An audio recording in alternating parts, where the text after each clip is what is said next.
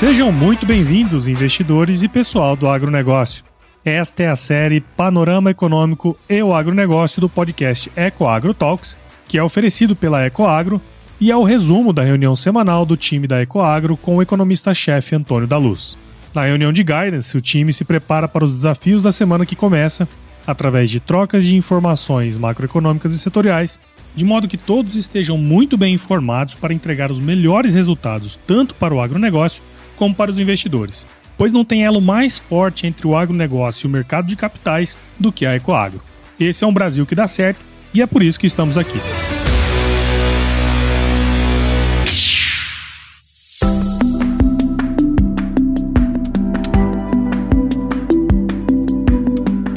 Olá, investidores! Olá, pessoal do agronegócio. Que bom, que bom tê-los de volta na nossa reunião de guidance semanal. Esta aqui que se refere à semana do dia 5 de fevereiro ao dia 9 de fevereiro de 2024. Sexta-feira, dia 9, é sexta-feira de carnaval. Então, é uma semana no Brasil, já com muita gente voltada para o feriado de carnaval, alguns tantos emendando suas férias e assim por diante. Mas é bom lembrar que esse podcast, essa reunião de guidance é um oferecimento da Ecoagro, que é a maior securitizadora do agronegócio do Brasil. Pessoal, essa semana eu me diverti bastante com os dados e também com a análise, com o discurso do Jerome Powell quando falou, explicou o porquê que os juros não foram reduzidos nos Estados Unidos. Eu me diverti bastante, não porque eu, eu goste de ver os juros nos patamares que estão, mas é curioso como Muitas pessoas fazem algumas análises difíceis até de acreditar que alguém está falando. E é interessante a gente ver como o mercado se comporta, como as pessoas são voláteis e ao mesmo tempo como elas acreditam em qualquer coisa. Prosperam análise de elevador. Agora, o pior do que isso não é nem a, a análise em si, são as consequências. Por isso que a gente tenta aqui no nosso, na nossa reunião de guidance semanal trazer a realidade dos fatos e o que de fato as pessoas estão sobre a mesa, o que elas de fato estão analisando, independente do que as pessoas desejam que seja a realidade. Nós temos que analisar a realidade como ela é. Não adianta nós torcermos para uma situação, não adianta é, nós, porque a gente entende que para mim é melhor que aconteça tal coisa, então vai acontecer tal coisa. Não, não é assim que funciona a vida, não é assim que funciona o mundo, não é muito menos a economia. As coisas são decididas a partir dos dados, a partir das informações. E o FONC, ele foi muito claro, mantendo é, os juros inalterados nos Estados Unidos, foi as falas de vários membros do Fed em últimas semanas que nós relatamos aqui. Foi o caso do Rafael Bostic, foi o caso do Christian Waller. Eh, já tinham dado pistas de que não. de que entendem, aliás, dado pistas não, eles têm mantido a coerência é, no sentido de que, poxa, a inflação ainda é um problema real nos Estados Unidos, e nós temos uma série de questões a, a ser resolvidas, e enquanto não resolvê-las, é difícil, mas a gente precisa manter juros elevados. E o Jerome Powell, ele foi bastante categórico na sua fala agora na semana passada, é, enfatizando a necessidade de manter juros altos por mais tempo e ter clareza da redução da inflação nós temos que também vestir os sapatos dele. O, o, o Fed errou. O Fed errou lá em 2021. Ele errou feio, porque ele dizia que a inflação era, era transitória. Ele menosprezou a inflação. O Fed e, e, e, principalmente o chairman do Fed, que é o Jerome Powell. Eles subestimaram o problema. Então, isso daqui eu estou falando não é para criticá-los. Eu estou falando, estou trazendo essa questão para que você que está aqui conosco toda semana entenda o que está acontecendo. Veja a situação por todos os ângulos possíveis de serem vistos. Se coloque no lugar do Jerome Powell. Você foi lá, foi, deu uma declaração. Você é o chairman do, uh, do mais importante Banco Central do mundo, e na qualidade de chairman, de nada mais nada menos que um chairman, você vai lá e diz: olha, a inflação é transitória, é passageira, não precisamos nos preocupar com ela, não vejo motivo para subir juros e coisas do tipo. Se é um membro do Fed ou um dos membros, mas não o chairman que diz isso, pega mal. Agora, o, o chairman pega muito mal. Então nós temos que entender que não pode errar de novo. Não há espaço para o Fed errar. Porque nós estamos, nós estamos lidando com inflação nós estamos lidando com juros, nós estamos lidando com situação é, de liquidez bancária, tudo isto é verdade, mas nós também estamos lidando com reputações. Nós estamos lidando com nomes que vão ser lembrados daqui muito, muito tempo pelas decisões que tomaram no passado. Então é importante para essas pessoas, todas que estão no, no Fed, mas em especial o chairman, é, que haja é, uma leitura correta do processo inflacionário e uma decisão certeira sobre o momento de reduzir a taxa de juros. Só que o mercado, como nós falamos aqui toda semana, mostramos, aliás, falamos não, mostramos toda semana, ele é assim, ele, ele acredita em, em cada coisa, as pessoas não leem é, os comunicados, não leem as atas, não escutam as falas dos membros das autoridades monetárias e depois tiram lá tendências e ideias da sua cabeça, como se o mundo fosse obrigado a seguir o que a pessoa tem dentro de si como pressuposto, como ideia, como diretriz. Só que isso, qual é o problema prático? É que as pessoas, quando elas tomam esse tipo de caminho, de acreditar ou receber má notícia, má informação, elas terminam muitas vezes tomando decisões inadequadas. Elas deixam de fazer negócios esperando que vai acontecer alguma coisa ali na frente, mais cedo,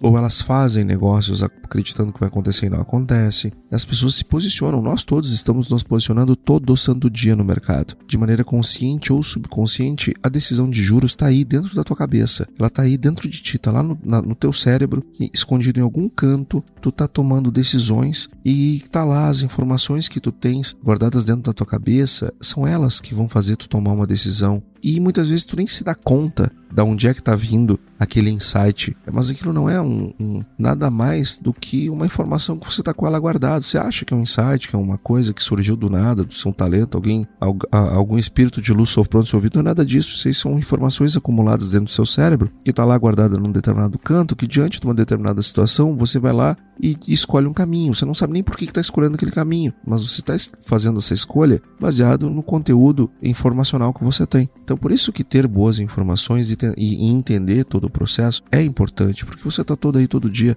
tomando algum tipo de decisão que os juros influenciam ou direta ou indiretamente. Então, é, entenda, os juros nos Estados Unidos não tem espaço para cair ainda. Ponto. Do ponto de vista monetário, não há esse espaço. Bom, olhando pelo ponto de vista fiscal, americano é grave, a situação gravíssima, como eu nunca vi. Eu até devo gravar um podcast especial sobre a dívida americana, eu farei em breve. Mas o fato é que a situação da dívida americana, o endividamento é uma coisa brutal. E, consequentemente, o, o comprometimento americano com o pagamento de juros em virtude da alta dos juros, ele é muito elevado. E aí tá lá o governo Biden o tempo inteiro pedindo para aumentar o teto de gastos, depois ele pede para o aumento do teto da dívida esse ano, é ano eleitoral. Enfim, tem toda a questão fiscal americana que nós já falamos em outras oportunidades. Nós temos também a questão dos bancos. É, agora, essa semana que passou, teve o banco que comprou o Signature Bank, é, também reportou resultados terríveis, é,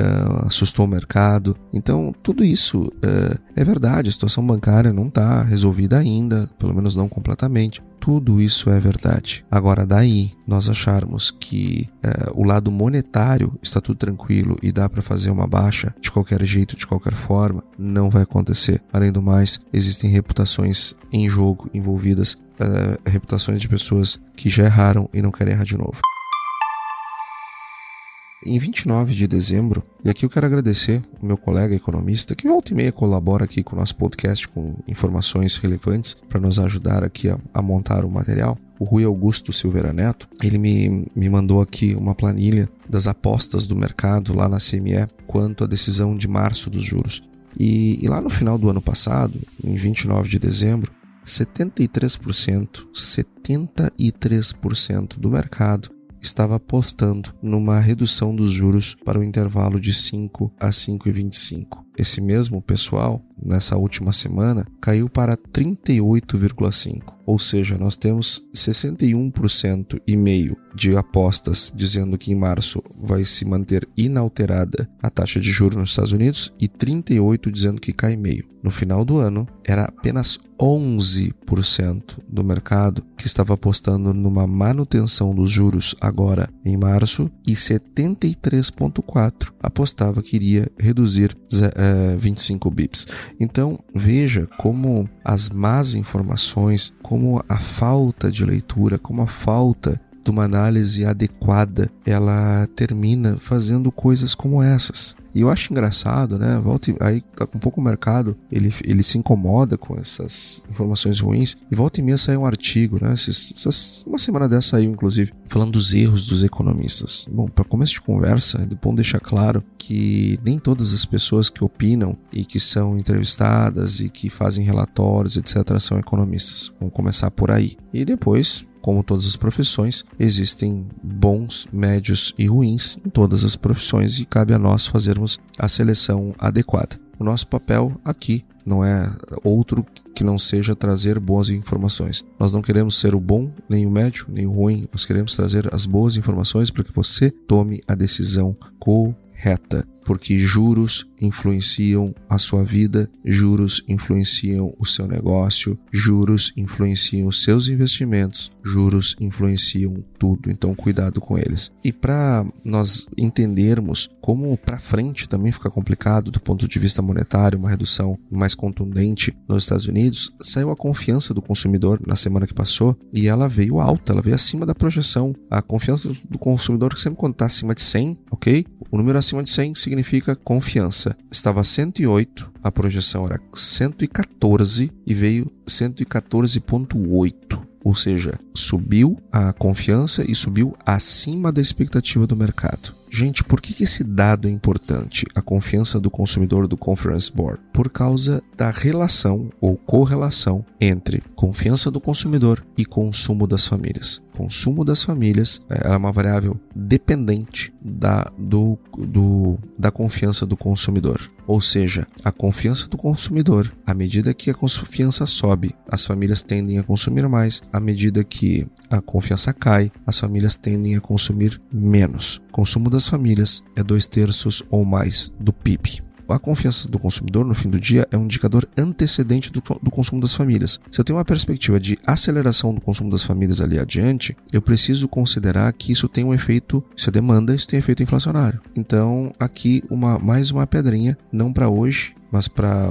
um futuro ali na frente de dificuldade para baixar uh, juros. Além do mais, nos Estados Unidos nós tivemos o resultado do payroll, payroll que veio bem acima da expectativa, botou assim, ó, foi o último balde d'água fria jogada no pessoal que estava apostando numa redução em março. Bom, com esse dado do payroll, se o payroll, para quem não lembra, é aquele relatório feito nos Estados Unidos sobre a geração de novos empregos. O resultado veio, como eu disse, veio uma cacetada porque o mercado estava com uma projeção de 155 mil postos de trabalho gerados e vieram 317 mil, ou seja, veio o dobro, um pouquinho mais que o dobro da projeção do mercado. Então, com a, o mercado de trabalho bastante aquecido e ao mesmo tempo eu tenho uma confiança do consumidor bastante resiliente e crescente, fica difícil o trabalho de quem tem que controlar a inflação.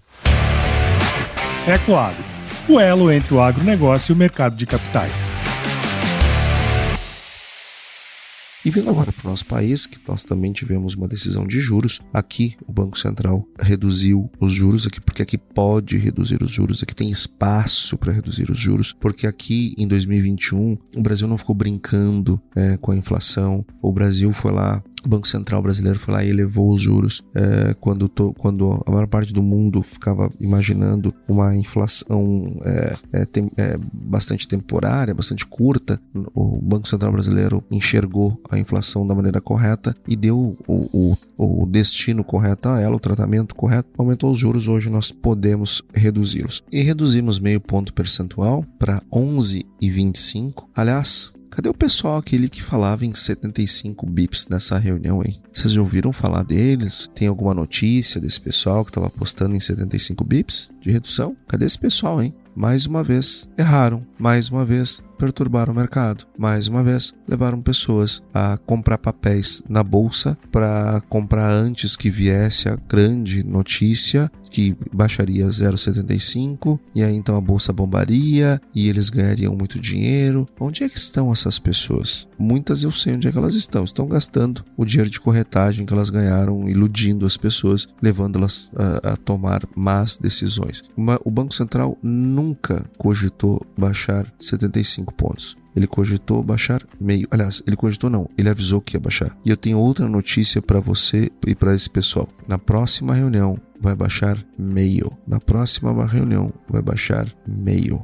E na reunião que vem depois da próxima, sabe quanto é que vai baixar? Meio. Ah, mas Antônio não pode. Não, não pode. Não pode mudar. Não pode mudar pelo seguinte: uma autoridade monetária tem que dizer o que vai fazer. E se ela, a menos que ela não saiba, se a autoridade monetária tem uma dose de incerteza, ela diz o seguinte: olha, eu vou aguardar os próximos dados, as próximas leituras dos indicadores que eu acompanho e daqui 45 dias eu tomo outra decisão. Se ele sabe para que lado ir, mas ele não sabe o tamanho da dose que vai administrar, porque ainda precisam de, de informações adicionais para tomar essa decisão, os membros do Copom ou qualquer border de autoridade monetária, eles vão dizer o seguinte: olha, o viés é de alta, o viés é de baixa, mas a magnitude nós vamos aguardar as próximas leituras e vamos tomar a decisão é, da magnitude, da alta ou da baixa, dependendo do viés, sob a luz dos novos indicadores. Quando a autoridade ela diz assim, ó, eu vou baixar meio, eu vou subir meio, eu vou fazer isso, vou fazer aquilo, ela vai fazer, ela vai,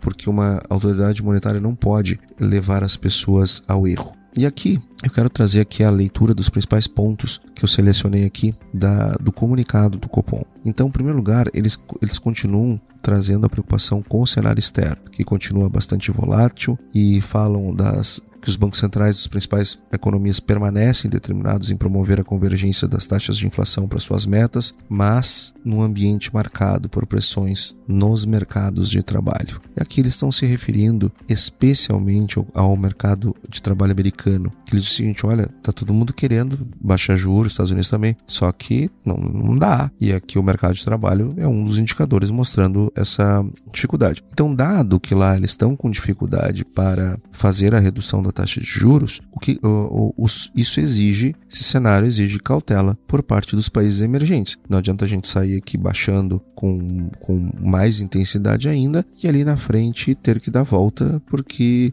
é, lá, lá nos países desenvolvidos pode ter um problema. Em relação ao cenário doméstico, eles falam que um, trazem que um conjunto dos indicadores da atividade econômica segue consistente com o cenário de desaceleração de economia antecipado pelo Compom, ou seja, o Compom está esperando uma desaceleração de, da economia há bastante tempo, bem como é, a média do mercado, está todo mundo apostando nisso, nós aqui temos falado nisso é, de maneira recorrente estão satisfeitos com a desinflação que está acontecendo aqui no Brasil. Eles dizem que as expectativas para 24 este ano e o ano que vem, 25, é, do Fox estão em 3,8 e 13,5 respectivamente, enquanto o cenário deles, Copom, está em 13,5 para 24, lembrando. Focus 3,8 para esse ano, já o Copom 3,5. E para 2024, o Focus está 3,5 e o Copom está 3,2. Então, o Copom um pouco mais otimista e trazendo aqui as preocupações com a inflação dos preços administrados pelo governo é, que estão em patamares elevados, 4,2 e 3,8 no ano que vem. Eles continuam trazendo aqui as, os riscos, os cenários de riscos é, nas, em ambas as direções para a inflação, é, onde o cenário para alta uma maior persistência das pressões inflacionárias globais e também uma maior resiliência da inflação nos serviços, maior do que projetada aqui no Brasil, em função da, do hiato do produto muito apertado. O hiato do produto é o PIB potencial versus o PIB real. Né? Então, quando o hiato está apertado, nós estamos utilizando a nossa capacidade mais a pleno. Então precisa, é, para que não gere inflação, tem que ter mais investimentos, coisa que não está acontecendo pelo, pelas últimas leituras trimestrais do PIB. A gente tem, falamos disso em outras oportunidades. O pessoal está com investimento bastante curto. Isso, logicamente, que pressiona o hiato. Olhando para as pressões de baixa da inflação, que podem mudar a cabeça dos, dos membros do, do Copom, eles trazem uma desaceleração da atividade econômica global mais acentuada do que a projetada, ou seja, se o mundo entrar numa recessão global, é, isso pode, isso, aliás, pode não, isso deve mudar a trajetória dos juros no Brasil, fazendo com que aí sim seja necessário ter uma queda mais acentuada e trazer para eventualmente para patamares abaixo do juro neutro, e também os impactos do aperto monetário sincronizado sobre a desinflação global. Então, é, se eles se mostrarem mais fortes do que o esperado, ou seja, dado que tem muita gente ainda com juro lá em cima, esse aperto global tem uma contaminação é, positiva no, do ponto de vista do controle inflacionário nos outros países também. Então, supondo que esse aperto sincronizado ele, ele seja é, mais forte do que se espera, pode ser que a nossa inflação ela tenha uma convergência maior, mais rápida. Entretanto, não é isso que está se vendo até este momento. Eles também é, disseram que reduziram em meio ponto percentual uh, uh, uh, o juro aqui no Brasil de maneira unânime. Unânime. E olha que nós temos membros novos que entraram no Comitê de Política Monetária, fazem parte do Copom, já tomaram posse, e eles, esses também, unanimemente, entenderam que os 50 pontos uh, ele é compatível com a estratégia de convergência da inflação para o redor da meta no horizonte relevante. Então, uh, uh, então tá aí uma decisão bem fundamentada e de maneira unânime. E eles dizem, é, trazem aqui a preocupação com, com o estágio do processo desinflacionário ele ser mais lento, eles trazem também a questão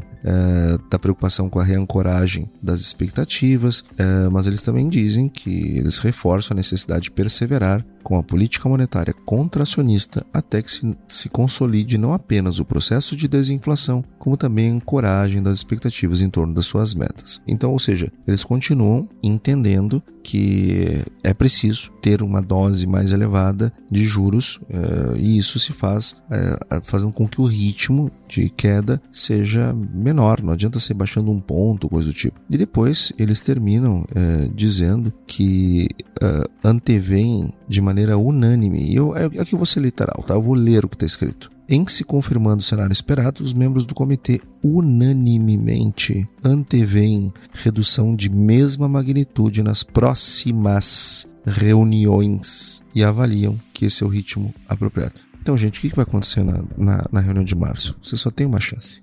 Só tem uma chance. Isso mesmo, vai cair 50 pontos. Ou seja, tá aqui. A autoridade está dizendo o que vai acontecer. Então, não adianta ficar especulando, não adianta ficar entrando em oba-oba, uh, em, em, em, crenças uh, de pessoas que fazem análise de elevador. Está escrito, está aqui, botou lá, tá, tá, tá no comunicado. E agora, terça-feira, tem a ata do Copom e nós teremos uma confirmação dessa, uh, dessa determinação que faz o Comitê de Política Monetária. É, ainda nessa semana que passou, nós tivemos o dado IGPM que veio super benigno, veio um, praticamente estável, 0,07. A projeção era 0,24, veio 0,07. O anterior tinha sido 0,74, então nós tivemos uma desaceleração uh, no IGPM. Nós tivemos o índice de preços ao produtor, que é uma inflação também no atacado, que é o IPP, é, média inflação ao nível da indústria. Teve deflação de 0,18, então veja que que combinação positiva essa de GPM e IPP, com um com inflação zero e outra com, com deflação uh, no mês. Então, no mês de janeiro. Então, um resultado bastante positivo, porque a inflação no atacado sempre está grávida da inflação ao consumidor. A produção industrial foi a grande notícia da semana que passou, notícia positiva. Nós tivemos um resultado mensal de crescimento em dezembro de 1,1%, bem acima da projeção que era de 0,3%, e isso fez com que no ano nós tivéssemos o fechamento da, da produção industrial um crescimento de 1%. Lembrando que a projeção era que nós fechássemos com 0,1% e fechamos com 1. Então, ou seja, surpreendeu positivamente, continua sendo um resultado ridículo, né? Pelo amor de Deus, um país emergente, a sua indústria crescer 1% é um dado ridículo. Agora, é bem melhor do que crescer 0,1. Então, surpreendeu positivamente. Só nós não podemos normalizar, tá? Às vezes as pessoas dizem, ah, não, surpreendeu, isso é mais, isso é mais expectativa ah, bombou. Não, peraí, gente. Bombou também não, né? Crescer 1% no ano é uma, uma, porcaria, um crescimento de nada. País emergente tem que crescer em taxas de países emergentes. Olhem a média do crescimento dos emergentes e olhem o crescimento do Brasil. O Brasil cresce bem menos que os emergentes. É, nós temos que fazer, enfim, uma série de coisas, reformas, temas de casa que nós não estamos evoluindo. Nós tivemos o resultado do CAGED, onde nós tivemos uma destruição de postos de trabalho bem maior do que se esperava. A projeção era 372 mil, veio 430. Lembrando que essa é, janeiro é normal destruição de postos de trabalho, porque é quando aqueles empregos temporários ocorrem os desligamentos. Só que eles vieram acima da projeção, é, 60 mil postos acima, vamos monitorar. E a taxa de desemprego ela ficou, teve uma leve queda de 7,5 de, uh, de 7,5 para 7,4 nessa última leitura. Então continuamos com a queda na, na, na taxa de desemprego, embora bem lenta. Agora, eu quero trazer aqui nessa semana, nós vamos, antes de passar para a zona do euro e encerrarmos a parte macro, eu quero dizer que nessa semana nós teremos bastante movimentação, porque nós teremos dados de PMI aqui no Brasil, nós teremos investimento estrangeiro direto, IED, dado bastante importante para a gente entender como é que está a cabeça do investidor com o longo prazo brasileiro. Nós vamos ter é, também aqui no Brasil a ata do Copom na terça-feira, como eu já mencionei, os empréstimos bancários, o IGPDI é, e, e aí entramos no fiscal dívida bruta em relação ao PIB, superávit orçamentário, balanço orçamentário, dívida líquida em relação ao PIB, ou seja, o fiscal vai dominar as discussões nesta semana. Vai dominar. Isso vai ser na quarta-feira. Quarta-feira é o dia do fiscal no Brasil. Também teremos vendas no varejo, uh, vendas de veículos, uh, teremos o fluxo cambial estrangeiro e a balança comercial, mas aí já estamos mais no final de semana, já estamos, é, não, não, ainda na quarta-feira. É, na quinta-feira nós temos o IPCA, o IPCA de janeiro, dado bastante aguardado para é, entendermos como é que começou a inflação no Brasil no ano. O IPCA 15 já nos deu uma pista e ela é benigna. É, e na sexta-feira nós temos crescimento do setor de serviços aqui no Brasil. Então é uma semana bem cheia de indicadores é, de inflação e de atividade aqui no Brasil.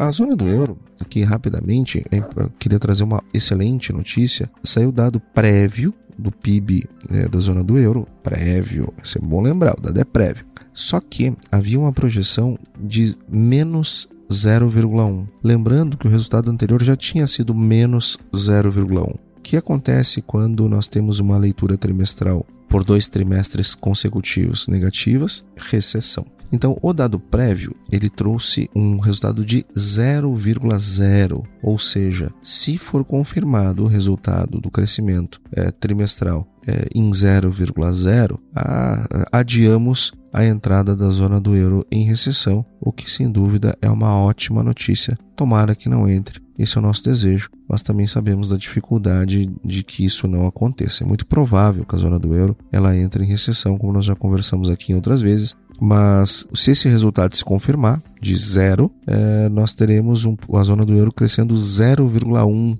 em 2023. Então, tomara que seja isso, tomara que não feche no, no negativo. Agora, o índice de preços ao consumidor é, ele veio com deflação de 0,4, apontando para que a zona do euro já tem espaço sim para começar a reduzir seus juros. Nós já trouxemos essa opinião em outras oportunidades. Acho que a zona do euro já está pronta, já está madura para reduzir juros. É, em março, coisa que os Estados Unidos eu não acho que esteja. E a inflação na zona do euro já está em 2,8%, é, bem próximo da meta de 2%, está convergindo, está vindo. O núcleo ainda mais difícil, como sempre, 3,3%. 3, mas convergindo para as metas. É, está havendo desinflação. Acho que se a zona do euro começar a reduzir é, lentamente e com taxas pequenas, acho que já pode fazer esse movimento.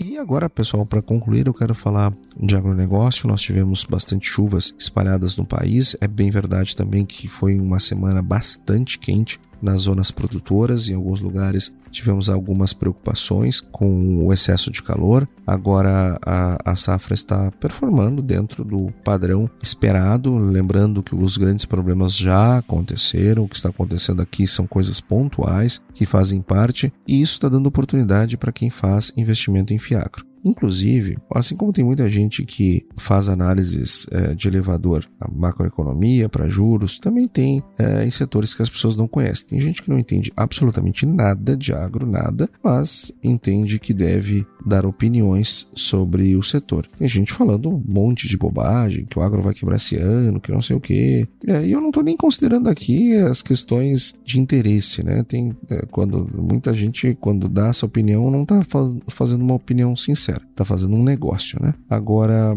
eu quero trazer aqui uma, um cálculo que foi feito pelo escritório é, Moinhos Investimentos, é, que é um escritório afiliado da XP. Eles fizeram uma, uma um cálculo e deram um, um guidance para os seus, uh, seus enfim, clientes depois de uma reunião que foi feita com a Ecoagro, eles deram orientação de comprar EGAF11. Por quê? Porque o EGAF11 ele está descontado, assim como todos os demais Fiagros. E hoje ele está pagando como, com, com o desconto é, IPCA mais 6, líquido de imposto de renda. Então, é, as pessoas que, estão, que são mais atentas, que entendem do mercado, que sabem o que estão fazendo, que são profissionais que é, conhecem a trilha do investimento, eles sabem que os papéis são muito bons. O EGAF11 é um excelente papel. Ele que compra só cotas seniors, é, cotas seniors que estão blindadas lá por cotas é, júnior, cotas é, subordinadas de 25 a 30%, ou seja, muito, muito, muito acima da zona de inadimplência.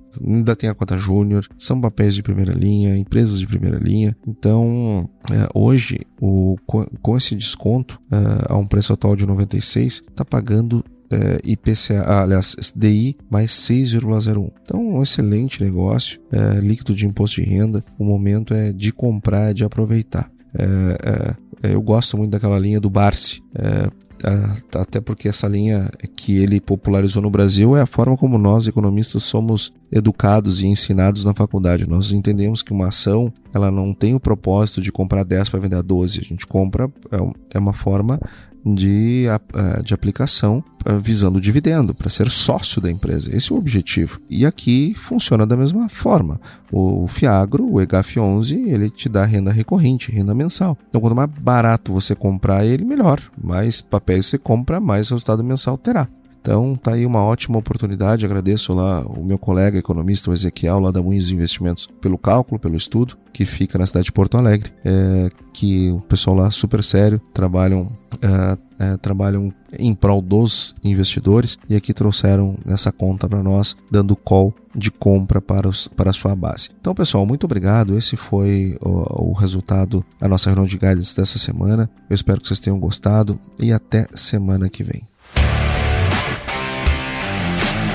E aí, você gostou desse podcast? Se gostou, considere compartilhar este episódio com alguma pessoa que irá se beneficiar deste conteúdo e nos ajude a alcançar mais pessoas. O roteiro e apresentação deste episódio foi do economista-chefe da Ecoagro, Antônio da Luz, a produção do Agro Resenha e a edição do Senhor A. Saiba mais sobre a Ecoagro em www.ecoagro.agr.br. Ecoagro, o elo entre o agronegócio e o mercado de capitais.